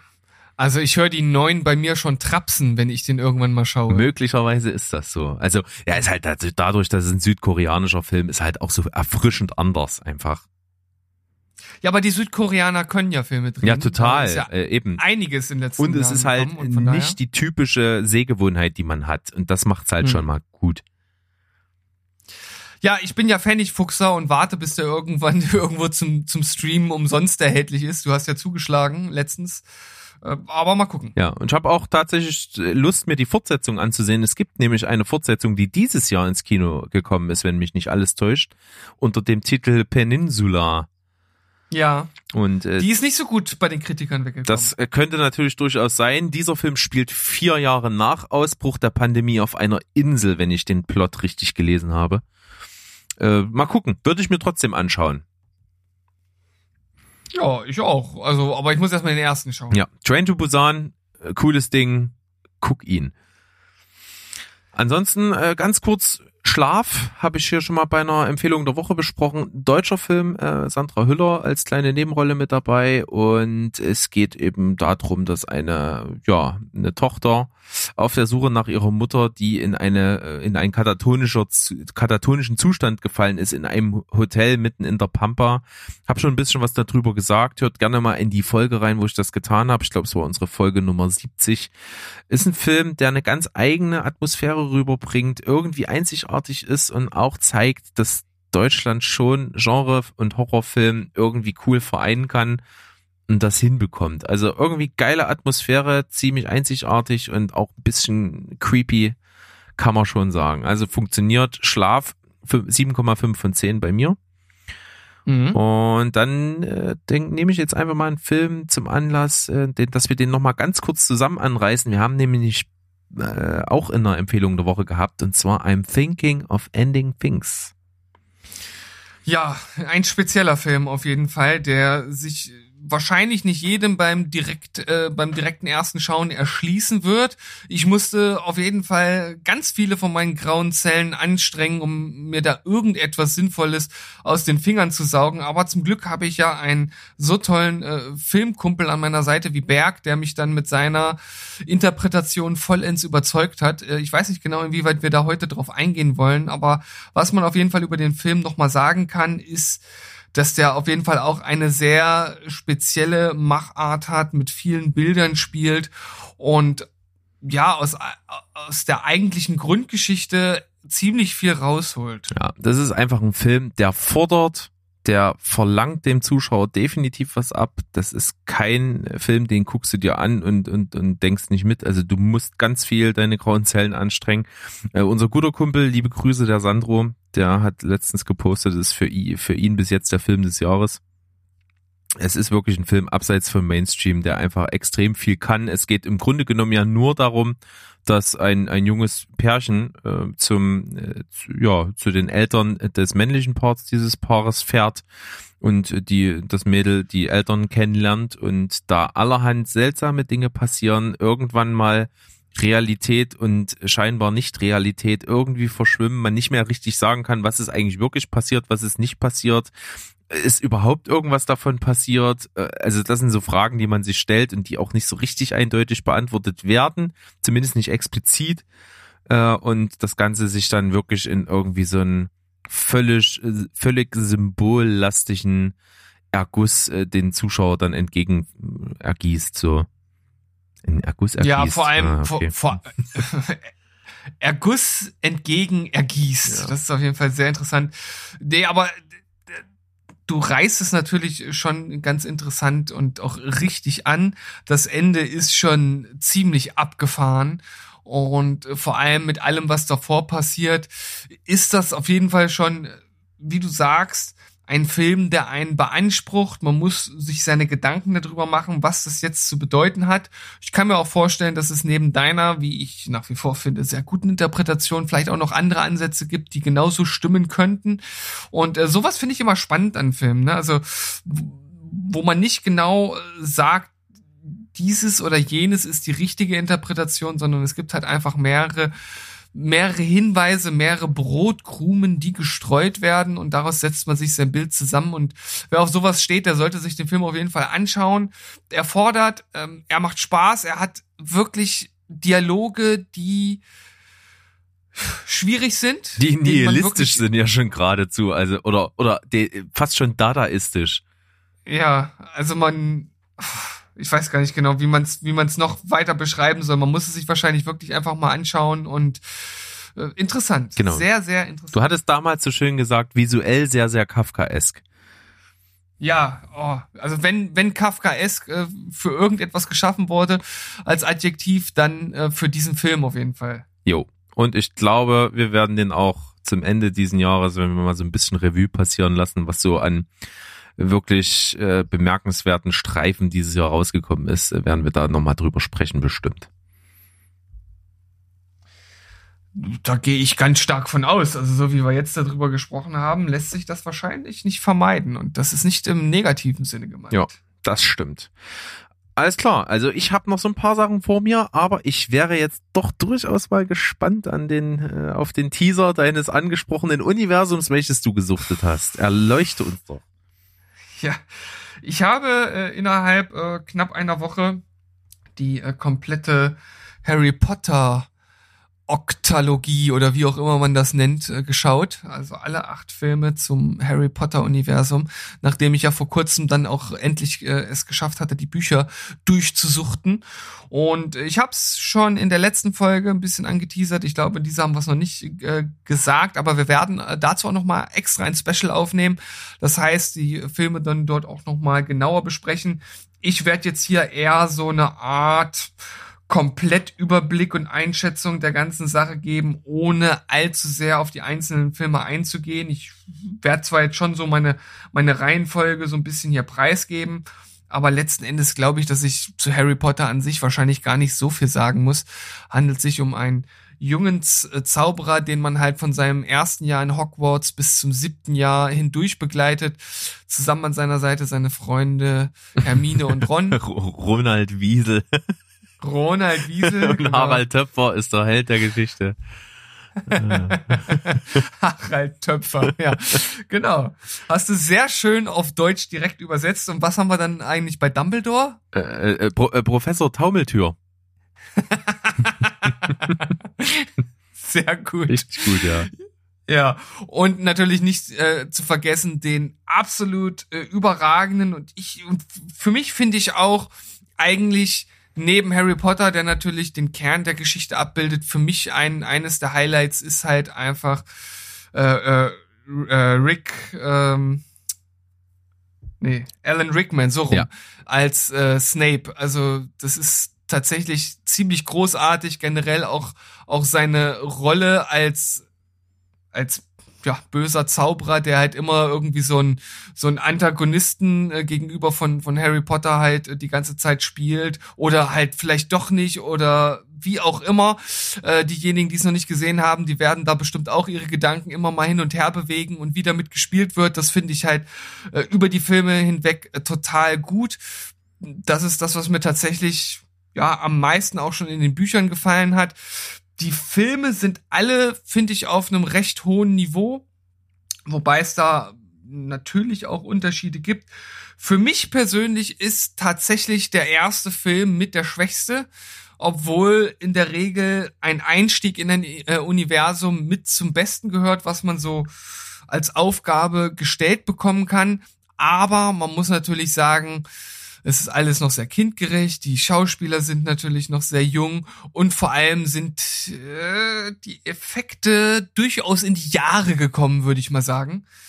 Vor allem der Ritt auf dem Troll in der Toilette, der ist ja so unglaublich beschissen schlecht.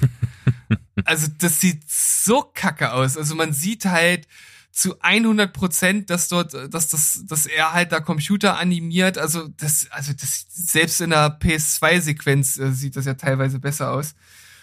Ähm, ja, ich meine, das ist jetzt nichts, was den Film an sich schlecht macht, aber es fällt halt natürlich auf.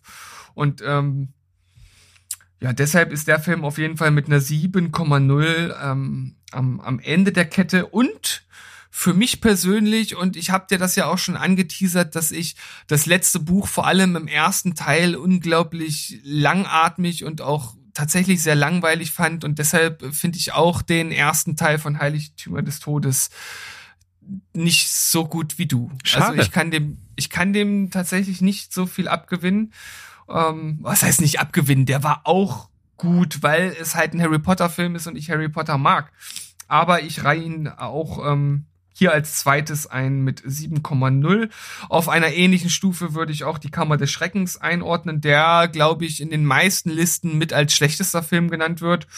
Ich fand den eigentlich auch gut. Also gibt's jetzt nicht so viel äh, dran zu bemängeln. Ich kann jetzt auch ehrlich gesagt im Nachhinein gar nicht ganz genau zu den einzelnen Filmen sagen, was ich halt wirklich gut und schlecht fand. Das sind so einfach, die Gefühle oder, oder, oder das Gesamtbild, was ich danach halt im Kopf hatte und so habe ich es halt bewertet. Dann kommt als nächstes Harry Potter und der Feuerkelch bei mir. Ähm, ja, wie gesagt, kann ich jetzt, also dazu kann ich auf jeden Fall sagen, da ich ja äh, vorher, bevor ich jetzt diese acht Filme am Stück äh, gesehen habe, nur die ersten drei Filme gesehen habe, wusste ich gar nicht, dass ähm, Robert Pattinson mitgespielt hat. Das war für mich völlig neu. ja. Da war ich total überrascht. Ja, das stimmt, als Cedric Diggory. Wahnsinn. Ich hatte aber auch ganz gut gemacht. Ähm, war jetzt auf jeden Fall nicht, nicht schlecht äh, oder ist jetzt nicht negativ aufgefallen. Dann ähm, der Orden des Phönix der Halbblutprinz und der Gefangene von Azkaban und als letztes tatsächlich Heiligtümer des Todes Teil 2 als epischer Abschluss der ganzen Sache, weil der mich einfach auf emotionaler Ebene irgendwie mitnimmt. Ne? Also, dass das Ganze jetzt irgendwie zu Ende geht und man halt auch endlich mal von Voldemort ein bisschen mehr sieht, als immer nur irgendwelche komischen Vorformen oder irgendwelche Schatten oder irgendwelche Geräusche oder Sätze aus dem Off oder so. Ähm, das fand ich halt äh, ganz cool, dass das hier einfach endlich mal richtig zur Sache geht und ja, dann fast ein zu zuckersüßes Ende irgendwie letzt, am, ja, am Ende dann dasteht, aber das passt zur Reihe. Das hat mir halt ganz gut gefallen. Und alles, was jetzt zu den anderen Filmen noch gesagt werden könnte, das hebe ich mir jetzt einfach mal für das große Special auf, weil das brauche ich jetzt hier nicht zerpflücken. Und vor allem, wie ich gerade gesagt habe, es ist so ein allgemeinen Eindruck und wenn dann noch so diese Inputs von den anderen kommen, kann ich da glaube ich noch mal besser einhaken, aber so erstmal der Überblick über die äh, Reihe hat mir unglaublich viel Spaß gemacht könnte mir auch vorstellen, mir die irgendwann nochmal so in Gänze anzuschauen. Muss ich nur Zeit für finden, weil meine Frau mit Harry Potter so gar nichts anfangen kann. Das ist also immer ein bisschen schwierig, das so einzuschieben. Aber ich hatte Urlaub, meine Frau nicht und deshalb hatte ich da Zeit. Sehr gut. Das, äh, Schöne Kombination. ja, äh, cool. Äh, ich liebe es ja total. Ich schaue es auch jedes Jahr. Gebe aber auch zu, ja, die ersten würde ich manchmal fast schon gerne überspringen, obwohl es doch irgendwie dazugehört. Es ist, ist einfach da drin begründet, dass die natürlich einfach ein bisschen kindgerechter sind, ähnlich wie bei, des, bei den Büchern halt am Ende. Ne? Die, die Leute, die angefangen haben in ihrer Jugend und Kindheit mit dem ersten Buch, die sind einfach mit der Geschichte gewachsen. Deswegen ist das auch relativ organisch, wie das alles so verläuft. Aber natürlich sind die Filme hinten raus halt deutlich erwachsener, deutlich düsterer deutlich äh, actiongeladener und dann natürlich aufgrund dessen, dass sie noch nicht so alt sind, auch ähm, mit den entsprechenden Effekten visuell halt auch einfach wesentlich beeindruckender.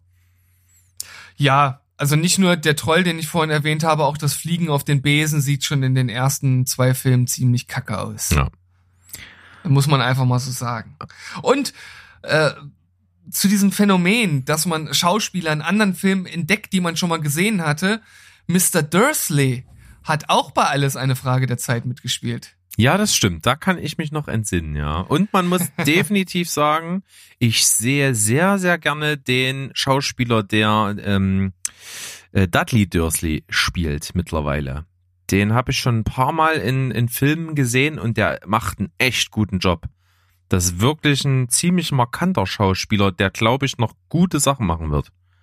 Mhm, kann ich mir auch äh, gut vorstellen, wobei ich äh, jetzt glaube nicht bewusst irgendwas danach von ihm gesehen habe. Äh, Gibt es irgendwas äh, Bekanntes, was ich Nee, ich glaube nichts, was du gesehen hast. Also Okay. äh, er spielt mit bei ähm, der neu, jünger, jüngeren Netflix-Produktion Die Old Guard mit Charlie Theron. Da spielt er einen Bösewicht. Da ist er ein bisschen Abziehbild, aber äh, gefällt mir trotzdem. Dann hat er mitgespielt, wo ich ihn unglaublich gut finde, bei dem Episodenfilm der Coen-Brüder, The Ballad of Buster Scruggs. Da spielt Mhm. er in einer Episode zusammen mit Liam Neeson. Da ist er großartig. Da ist er wirklich brillant. Und dann hab ich den, ah, ich weiß es nicht genau, vor kurzem erst irgendwo gesehen. Da fand ich ihn auch richtig gut. Äh, da spielt er, was, warte mal, ich muss mal ganz schnell schauen. Äh, erzähl du erstmal noch irgendwas anderes, während ich hier nachgucke. Ich muss das mal nachforschen. Ja, was ich auf jeden Fall noch sagen möchte, was ich ein bisschen schade finde, was man jetzt natürlich aber unmöglich ändern kann, ist, dass äh, der Dumbledore-Darsteller äh, Darsteller ja ausgetauscht werden musste. Hm. Das finde ich wirklich schade, weil ich den ursprünglichen Dumbledore irgendwie besser finde als den, der es danach gemacht hat. Hat beides sein Für und Wider, tatsächlich. Der erste Dumbledore war Richard Harris, glaube ich. Genau, leider. Das war hm. ja leider verstorben. Und Michael Äh, Gambon ist jetzt der aktuelle, ne? Ja, und den finde ich, äh, der, der erinnert mich halt einfach zu sehr an Gandalf. ja, es ist ja. es ist schon wirklich äußerlich sehr, sehr nah an Gandalf. Und ich finde, dass der ursprüngliche, der hat halt mehr so dieses Großväterliche noch mehr gehabt. So, was irgendwie, ja, nach den Büchern mir, so habe ich mir halt Dumbledore vorgestellt. Und ich habe dann auch wirklich beim dritten Teil auf einmal so, hä? Der sieht doch anders aus. Und dann irgendwie so, hat doch eine andere Stimme. dann dachte ich so, hm, komisch. Und dann ich glaube, nach dem vierten oder fünften Film habe ich dann mal nachgeschaut und dann habe ich halt überhaupt erst rausbekommen, dass das wirklich ein anderer Schauspieler ist. Ich dachte einfach irgendwie meine, meine Optik täuscht mich oder so, aber das finde ich ein bisschen schade, aber lässt sich natürlich nicht ändern. Ja, ist wohl wahr. Ähm, kommt man ja auch nicht drum hin so richtig. Du hast jetzt endlich deine Info gefunden. Nein, Junge. es tut mir leid, es ist Oh, gar nicht so einfach zu Gott. finden. Google mal was mit Harry Potter, da, erschlägt dich das Internet. Ja, aber wenn du nur Harry Potter eingibst, ist das ja auch klar. ja, das ist logisch. Das ist, ist mir schon, ist mir schon klar. Ähm, ich, ich reich das einfach irgendwann mal nach. So schnell bin ich jetzt nicht. Außer du hast jetzt irgendeinen Film, über den du erzählen kannst noch. Nein, ich bin durch, du Das ist äh, schlecht. Kollege. Das ist wirklich ganz schlecht. Äh, ich ich gucke jetzt mal, oh Mann. Äh, Das, es tut mir natürlich irgendwie leid, dass ich jetzt hier so wirklich wieder so peinlich nicht abliefere. Das ist, äh, ist eigentlich unverzeihbar, aber was will man denn? Ja, vor allem, ich weiß noch, ich, ich habe sogar schon vergessen, nach was du guckst. Also so, so, so, so interessant kann es nicht sein. Doch, ich will mit der Schauspieler, der Dudley Dursley spielt.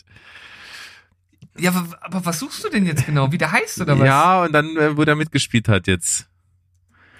Äh, Aber das kann.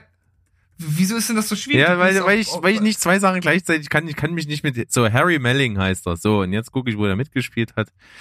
Und zwar bei The Devil All the Time, natürlich. Mann. Geiler Film, solltest du dir angucken. Habe ich dir schon mal empfohlen. Ja, habe ich schon mal Da gehört. liefert er auch richtig ab. Geiler Typ. Äh, scheint auch so ein bisschen jetzt in diesem Netflix-Ding drin zu sein. Äh, sowohl Old Guard als auch Devil All the Time, als auch The Ballad of Buster Scruggs, alles Netflix-Produktion. War er mit dabei. Könnte also auch sein, dass man ihn vielleicht jetzt doch zukünftig in diesen Bereichen noch öfter sieht. Und von da ist das Sprungbrett ja ganz gut zu anderen größeren Sachen. Und äh, schauspielerisch hat er das drauf. Geiler Typ. Geil. Ich, ich bin jetzt durch und wollte eigentlich überleiten oder wolltest du noch äh, irgendeine andere sinnlose Info nachschauen? Nö. Arschloch. Äh, als ich gerade bei Devil All Time war, kann ich den natürlich jetzt gleich nochmal äh, reinnehmen, weil den hatte ich zwar schon als Empfehlung der Woche, aber an der Stelle nochmal geiler Film. Für mich auf jeden Fall einer mit der besten, die es dieses Jahr, die dieses Jahr rausgekommen sind. Echt ein Wahnsinns Spannungsbogen. Ist ein Film, muss noch ein kleines bisschen Sitzfleisch mitbringen, geht über zwei Stunden deutlich. Aber der braucht auch den ganzen Film, um sich richtig zu entfalten. Wie gesagt, hört da gerne nochmal in unsere Folge 69 rein. Da habe ich den besprochen als Empfehlung der Woche. Da erzähle ich noch ein bisschen mehr drüber. Es ist wirklich ein guter Film. Es ist ein toller Schauspielfilm. Tom Holland spielt die Hauptrolle, ist brillant. Robert Pattinson ist äh, über jeden Zweifel erhaben. Also ich würde ihn sogar eine Oscar-Nominierung für die Rolle irgendwie angedeihen lassen. Spielt er wahnsinnig gut. Ähm, wie gesagt, auch ähm, der äh, Schauspieler, den ich jetzt eben gerade, Harry Melling, der spielt auch eine super geile Rolle in dem Film. Und man muss wirklich sagen, hart, realistisch und eine wirklich gute Geschichte, die echt gut geschrieben ist. Wahnsinnig gutes Drehbuch. Äh, solltest du dir definitiv angucken, Steven. Ja, habe ich schon mal von gehört, von dem Tipp. Ge geiles Ding. Devil All the Time bei mir 8,5 von 10.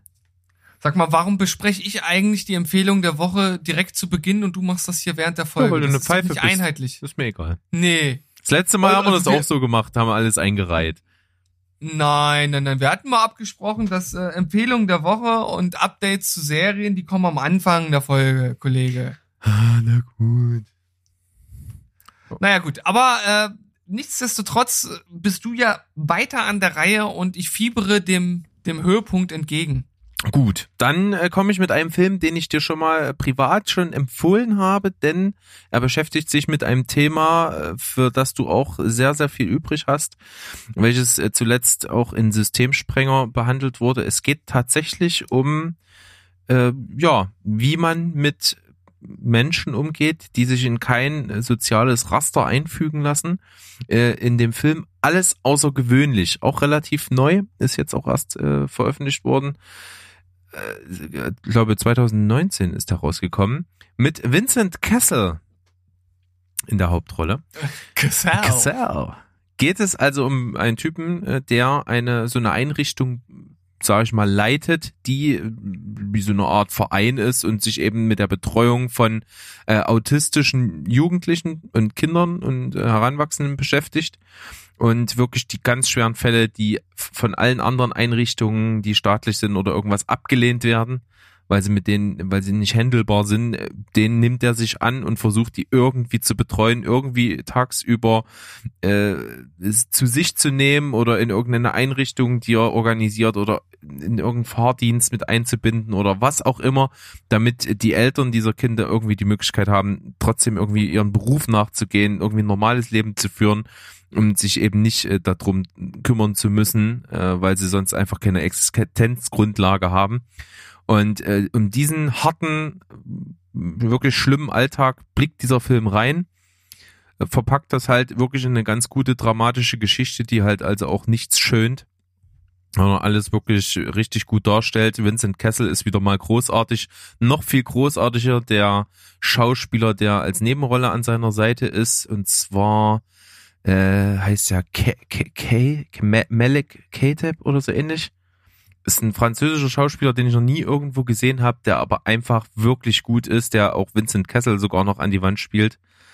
Und äh, ja, dementsprechend beschäftigt sich, ist der sich, wie gesagt, wie Systemsprenger mit einer ähnlichen Thematik, macht das auch ähnlich gut, ehrlich gesagt. Und ich muss sagen, das ist gerade für dich auch ein absolutes Muss, den sich anzugucken.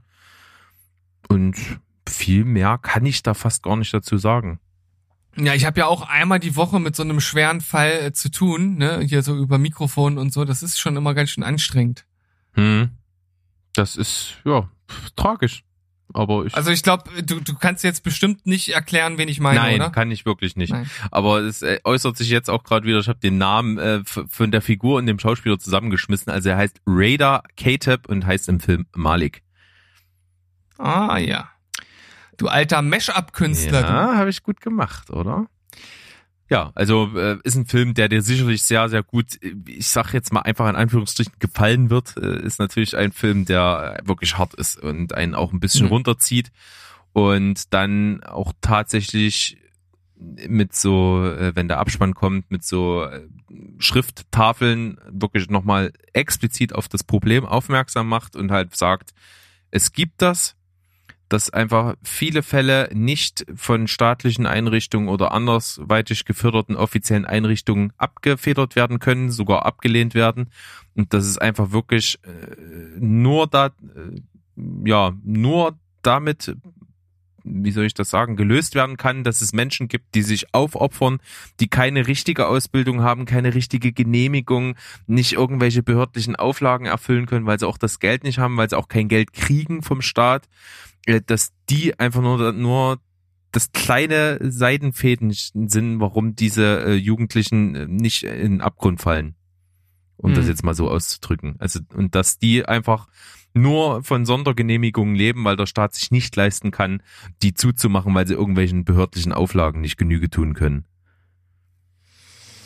Ja, das hört sich auf jeden Fall nach äh, bitterhartem Stoff an, genau wie Systemsprenger. Also muss man halt ein bisschen sich darauf einlassen und in der Stimmung für sein. Also wenn man danach irgendwie noch äh, einen Geburtstag feiern will oder eine Party oder was weiß ich, äh, ist das wahrscheinlich der falsche Film. Aber wenn man sich darauf einlässt, klingt das auf jeden Fall sehr interessant und wichtig. Ja. Acht von zehn von mir. Dann äh, näher ich mich Gott sei Dank so langsam den Ende. Ich habe noch drei Sachen, die ich besprechen möchte. Und wir sind zwar Ah. zeitlich schon ein bisschen fortgeschritten, aber es macht nichts. Es ist einfach auch bei manchmal wichtig, drüber zu reden. Dann habe ich jetzt mal einen Film mit dabei. Oder nee, ich mache erstmal die Serie. Äh, Cobra Kai. Staffel 1 und 2 habe ich geschaut. Ja. Du bist ja aus dem Schwärmen nicht wieder rausgekommen. Wir haben viel drüber gesprochen und ich muss sagen, du hast mich so angefixt, die Serie zu gucken und ich äh, be- bereue es auch überhaupt nicht, das getan zu haben. Es ist halt einfach wirklich, im Großen und Ganzen kann man sagen, es ist einfach geil. Es macht Ja. einfach Spaß. Es ist im aller, allerbesten Sinne herrlich anspruchslos. Also es ist, du kannst das gucken, du kannst, du musst nicht mitdenken, du musst einfach nur dich, dich hinsetzen und denken, oh, ist das geil und ist das schön und macht das Spaß.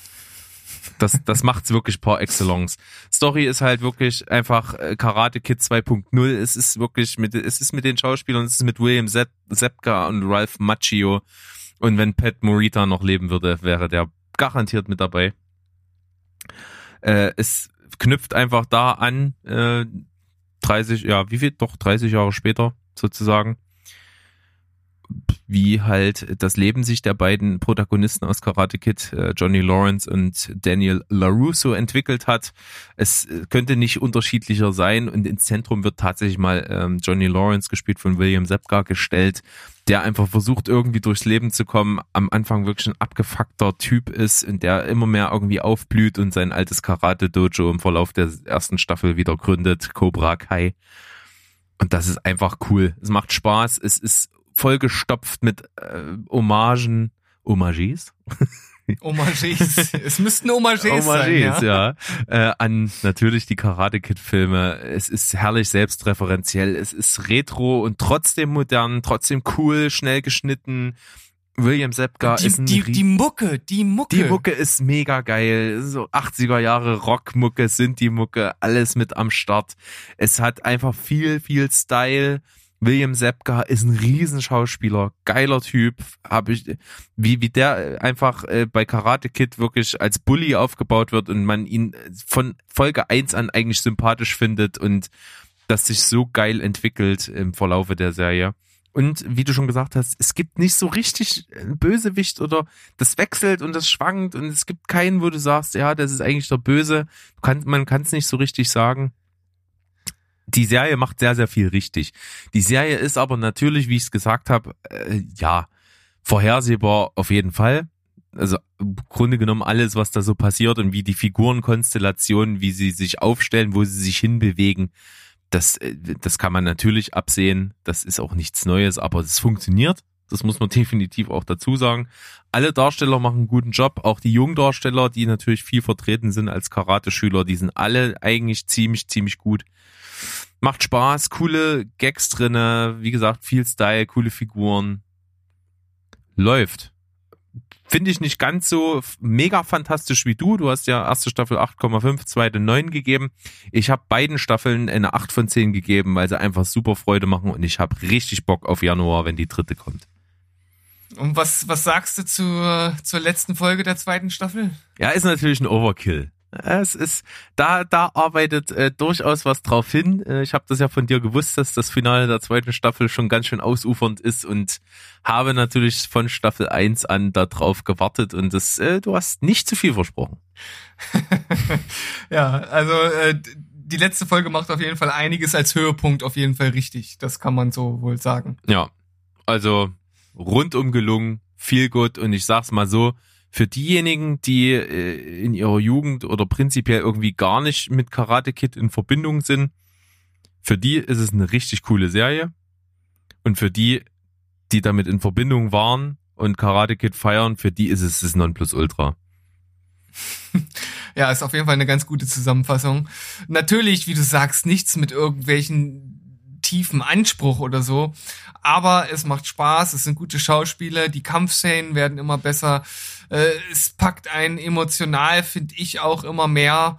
Und ja, ich, ich bin immer noch voll des Lobes und ich kann die dritte Staffel kaum, äh, ja, kaum erwarten. Und auch die vierte nicht, denn die ist schon äh, unter Dach und unter, Fach, oder, sagt man so schön. unter Dach und Fach ja. in trockenen Tüchern. Ja. Der Bau der Schwimmhalle ist in trockenen Tüchern. Schönes äh, Oxymoron, oder? Ja, könnte man so sagen. Ja, herrlich. Ähm, ja, Cobra Kai. Zieht's euch rein. Also ihr habt eine gute Zeit damit. Man kann eigentlich nichts falsch machen. Es macht Laune. Es, in allen Belangen stimmt das einfach irgendwie. Ich habe ja gehofft, dass es als Highlight dieser Folge kommt, aber du scheinst noch was Besseres in der Tasche zu Ja, hab ich. Äh, zwei Sachen. Einmal ein Film, der zu den Filmen gehört, die, die du aus eigenem Antrieb nie guckst und wenn du sie Mhm. mal irgendwie gezwungenermaßen guckst, ziemlich gut findest. Mhm. Es ist ein ziemlich krasses Indie-Drama, was ich geschaut habe, basierend auf einem Roman, der autobiografisch ist. Und zwar nennt er sich Schloss aus Glas. Ist noch gar nicht so alt. Basiert wirklich auf einem Bestseller äh, von einer Autorin, die das, was sie da beschreibt, selbst erlebt hat in ihrer Kindheit. Sie beschreibt ihre Jugend und das zeigt der Film. Es geht um eine Familie, ähm, drei Kinder und äh, zwei Erwachsene, also die Eltern sozusagen, die ja nicht so erfolgreich sind. Die Eltern sind so äh, Vagabunden, die durchs Land ziehen, äh, ja alle Arschlänge die Adresse und den Bundesstaat wechseln, weil sie vor irgendwelchen Schulden weglaufen, weil der Vater ständig seinen Job verliert, weil er Alkoholiker ist. Aber dieser Zusammenhalt dieser Familie ist irgendwie ein ganz besonderer und die wachsen halt unter diesen komischen Lebensumständen auf und das ist auch alles nicht so geil für die Kinder, weil wirklich überall das Geld fehlt, die im Siff aufwachsen, mit seltsamen Ansichten, keine Schulbildung haben und trotzdem sich da so ein ganz eigenes Gebilde an Familie und Zusammenhalt, auch vor allen Dingen unter den Kindern der Zusammenhalt sich so ganz besonders entwickelt. Und der Film springt immer wieder hin und her zwischen äh, der richtigen Kindheit, wo die Kinder noch klein sind und mit ihren Eltern so dieses Vagabundenleben führen und äh, immer wieder der Wechsel und Schnitt in die Zukunft, wo die äh, Kinder erwachsen sind und zurückblicken und dann in ihren normalen Alltag mit diesen Problemen aus dieser Zeit immer noch zu kämpfen haben und mit dem Verhältnis ihrer Eltern, die zu dem Zeitpunkt äh, tatsächlich Obdachlose sind, die irgendwo im Müll rumwühlen. Ähm, schauspielerisch mega besetzt. Äh, die äh, erwachsene Tochter, um die es geht, die auch dann später das Buch sozusagen geschrieben hat, wird gespielt von Brie Larson, die es richtig gut macht. Und Highlight des Films und das Beste, was ich je von ihm gesehen habe, ist dieser Vater, gespielt von Woody Harrelson. Das schauspielerisch Beste, was der bis jetzt gemacht hat, finde ich. Also schon alleine Okay. deshalb guckst du es dir wahrscheinlich irgendwann mal trotzdem an, weil Woody Harrelson sowieso super ist und da einfach wirklich äh, das beste Ding seiner Karriere hinlegt. Das soll was heißen. Ja. Äh, sehr dramatisch, ist halt einfach so ein Indie-Film, der trotzdem immer mal so viel gut Zwischentöne hat, äh, einfach unglaublich menschlich irgendwie daherkommt und aufgrund dessen, dass es halt wirklich größtenteils äh, relativ äh, unüberdramatisiert halt so gesch geschehen ist, ist es eine unfassbare Geschichte. Äh, und von daher sehr sehenswert, wenn auch natürlich äh, einen das ganz schön runterziehen kann, weil es halt schon echt ein bisschen tragisch ist. Die Frau von Woody Harrelson wird übrigens gespielt von Naomi Watts, also nochmal so ein Hochkaräter in diesem Film und von daher macht er sehr vieles richtig. Hat, hat eine, verfehlt seine Wirkung nicht. Mhm. Ja, also wie du schon sagtest, das ist so ein Film, da muss ich äh, mehr oder minder fast so gezwungen werden, um sowas zu Ja. schauen. Aber äh, man weiß ja nie, wo der Wind mich so hintreibt. Hä? Das stimmt. Jetzt kann ich zu meinem Highlight kommen und den Abschluss der Folge. Ich habe schon immer mal davon erzählt, kann halt jetzt auch nicht allzu viel darüber reden, äh, also nur oberflächlich, denn äh, für mich jetzt schon die beste Serienstaffel des Jahres, äh, dritte Staffel Ozark, absolut überragend, Oberkiller. Okay. Hm. Ich kann es nur sagen, eine Serie, die mit jeder Staffel besser geworden ist. Die Das ist Ja. überraschend. ist wirklich überraschend, wird also nach der kommenden vierten Staffel jetzt abgeschlossen sein. Die vierte ist die letzte. Die bisherigen Staffeln hatten, glaube ich, immer zehn Folgen. Und die vierte wird 14 Folgen haben, wird zweigeteilt, also zweimal sieben. In relativ kurzen Abstand dazwischen, also ich glaube nur vier, fünf Monate dazwischen, wird die ausgestrahlt werden. Und ich werde auch definitiv nochmal die drei Staffeln davor gucken, bevor ich die vierte dann weggucke, dass ich wirklich alles nochmal am Stück sehe. Weil das hat die Serie für mich verdient. Ich will nochmal alle Details aufsaugen. Ich will nochmal alle Referenzen, die man immer so vergisst, wenn manchmal so Sachen kommen, die sich auf Sachen beziehen aus vorhergehenden Staffeln, kann man manchmal auch schon so Kameraeinstellungen und so kleine Sachen, die so unscheinbar sind, dann besser nochmal nachvollziehen. Und das, ich will dieses volle Paket einfach nochmal haben, weil es so überragend gut ist. Die dritte Staffel ist so brillant. Die Schauspieler sind absolut nicht von dieser Welt. Also Jason Bateman ist halt super, passt halt super in das Ding rein, was er da als Figur spielt, ist ja auch maßgeblich an der Produktion, teilweise an der Regie, teilweise an den Drehbüchern dieser Serie beteiligt. Also hat einen großen Anteil an dem Projekt. Alleine dafür absoluten Respekt für diesen Mann. Der hat da wirklich ein Ding geschaffen, was fast schon besser ist als Breaking Bad, so von der, von der Story her. Also die Parallele ist einfach da. Auch nicht ganz so sexy und nicht ganz so ikonisch wie Breaking Bad. Das muss man dazu sagen. Es ist ein bisschen anstrengender und es ist ein bisschen düsterer und auf den ersten Blick ein bisschen unscheinbarer, aber dafür halt fast schon ein bisschen tiefer.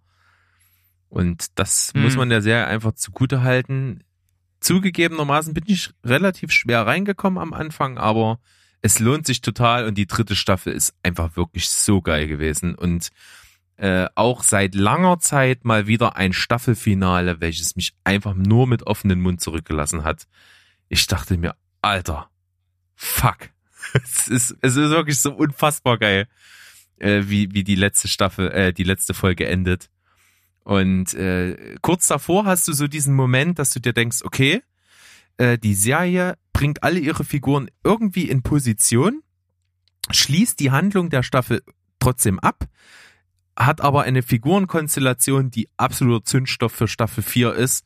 Und dann denkst du dir, okay, es ist schon wirklich geil, wenn das jetzt aufhört, ist es schon perfekt. Und dann kommt noch mal so ein richtiger Knall. Das habe ich lange nicht mehr gehabt. Äh, habe mich sehr gefreut, dass es das gab. Und deswegen Ozark Staffel 3 bei mir 9,5 von 10. Oh, nah am Meisterwerk. Ja. Und ich glaube, mit der Staffel 4 wird die Serie, wenn sie das Niveau hält, bei mir eine 10 von 10 in, im Gesamten kriegen. Das ist ja. Also, da, da weiß ich gar nicht, was ich dazu Es sagen ist würde. wirklich, es, ich find's mega geil. Ich, Und das trotz, trotz Jason Bateman. ja, ich habe ja nichts gegen ihn. Und wie gesagt, ich, das, was ich bei dir sehe, was du an ihm kritisierst, passt halt eins zu eins 100 Prozent auf die Figur, die er spielt. Ach Mensch. Und Laura Linney, was muss ich denn noch mehr sagen? Oscar-Preisträgerin und das nicht umsonst. Völlig unterschätzte Schauspielerin, die irgendwie lange Zeit so, so irgendwie so in der nichtssagenden Versenkung irgendwie aus den Köpfen der Leute verschwunden ist. Und dann kommt die mit dieser Serie zurück und zeigt, dass es halt einfach äh, nie verlernt hat und einfach immer noch äh, überragend ist, die Frau. Die ist so gut und der ihre Figur ist so geil geschrieben. Und die spielt das einfach nur Wahnsinn und auch bis in die letzte Nebenrolle ist es geil besetzt. Das Setting äh, amerikanisches Hinterland mit Hillbillies ist sowieso total mein Ding. Und äh, dann noch eine für mich der besten Neuentdeckungen junger Schauspielerinnen, die auch eine Wahnsinnskarriere vor sich haben, ist auf jeden Fall Julia Garner, die ja jetzt schon das zweite Mal hintereinander für diese Rolle der äh, Ruth ähm, in, in dieser Serie den Emmy eingeheimst hat, sich gegen wirklich starke Kolleginnen durchgesetzt hat. The Ruth. The Ruth. The Ruth is on fire. So ist richtig. S- Saustarke Schauspielerin, echt richtig gut. Einfach äh, nahezu perfekt. Ja, also äh, ich weiß gar nicht, was ich dazu sagen soll. Wahrscheinlich komme ich gar nicht drum herum, das jetzt auch äh, irgendwann mal zu schauen. Ja, ich kann mir halt auch einfach nicht vorstellen, dass du das nicht feiern. Du musst es eigentlich feiern, weil es einfach gut ist. Es ist gut geschrieben, es sieht gut aus, es ist gut gedreht, es hat Hammer Schauspieler. Ich weiß nicht, was man noch alles richtig machen muss. Ja, im Grunde genommen nichts, Berg. Deswegen hast du's, hast du mich da praktisch, also ich komme da gar nicht mehr raus aus der Nummer. Ja, was das, soll ich denn das noch Schwierige machen? ist halt wirklich nur, ich kann mir gut vorstellen, dass du am Anfang dir denkst, was echt, das soll das jetzt sein? So, weil wirklich die ersten paar Folgen ist, war für mich schwierig reinzukommen, aber dann irgendwann macht das Klick und es ist nur noch geil. Na gut, aber Breaking Bad ist halt auch ziemlich, äh, ja, ich sag mal unspektakulär begonnen. Ja, äh, Breaking Bad hatte mich bei Folge 3 Stichwort Badewanne. Hm, Ja, ja. Also klar hat mich die Serie auch äh, irgendwo mitgenommen, sonst hätte ich ja nicht weitergeschaut. Aber ich finde, wenn man so das Gesamtwerk betrachtet, steigert sich die Serie von Staffel zu Staffel. Ja, und so ist es bei Ozark genauso. Fetter Scheiß, Mann, Alter. Richtig. Voll die geile Absch voll der geile Abriss nochmal zum Schluss Das hier. sag ich dir. Ja, ich glaube, qualitativ eine echt gute Folge und ich denke, wir können uns sehr auf eine schöne Diskussion mit super tollen Gästen freuen, wenn wir über Harry Potter dann nochmal intensiver sprechen. Ja, da können wir dann auch noch mal ein bisschen mehr auf die einzelnen Filme eingehen. Das habe ich ja heute nun auch gar nicht gemacht. Und wenn wir mal anschauen, dass wir jetzt schon wieder bei eineinhalb Stunden sind, ist das, glaube ich, auch die richtige Wahl gewesen. Und da werden wir uns äh, zwei Gäste dazu holen. Wir werden also ein, ein quadrupulatisches Team bilden. ja, ist, und auch ich möchte in Zukunft keinen anderen Begriff mehr für Gruppen aus vier Personen haben. Das quadrupulatische Team. Ja, finde ich gut. Ja. Ich denke mir gern mal neue äh, Worte aus. Weil, Dann nennen wir äh, das unsere Spaß. Spezialfolge Harry Potter und das quadrupulatische Team. Das ist doch super. Es gefällt mir. Berg, äh, also ich bin jetzt auch ganz schön ausgelaugt, muss ich sagen. Ähm, Es hat mich hier richtig mitgenommen und äh, bin jetzt ganz froh, dass wir auch am Ende angelangt sind, damit ich meinen Akku wieder auftauch, äh, auftauchen, äh, auftanken kann und bis zur nächsten CCC-Folge jetzt richtig auftanken kann. Also an Filmen. Ja, so machen wir das auf jeden Fall. Äh, versprochen. Ich hoffe euch, ihr habt äh, auch Bock gehabt, auch wenn wir heute mal wirklich ein bisschen wirr waren tatsächlich irgendwie. Es ist irgendwie gesprungen und irgendwie habe ich immer mal so Aussetzer gehabt, weil mir irgendwelche Sachen nicht eingefallen sind, die ich aber dann auch nicht auf sich beruhen lassen kann. Ich kann dann nicht schlafen, wenn ich das nicht geklärt habe. Ja. Und das können wir natürlich niemals gutheißen, dass Berg nicht schlafen kann. Da müssen wir was gegen machen. Und genau deshalb lassen wir dich da auch gewähren und wir verzeihen dir dann auch. Vielleicht nicht heute und auch nicht morgen, aber irgendwann. Das ist gut. Irgendwann in der Zukunft liegt die Vergebung. Und mit diesen wunderschönen Worten verabschieden wir uns eigentlich wie immer mit Tschüss, Ciao und Goodbye. Bleibt spoilerfrei. Tschüssikowski. Genau. Und winselt um Vergebung. Der Einzige, der normalerweise um Vergebung winselt, ist deine Mama.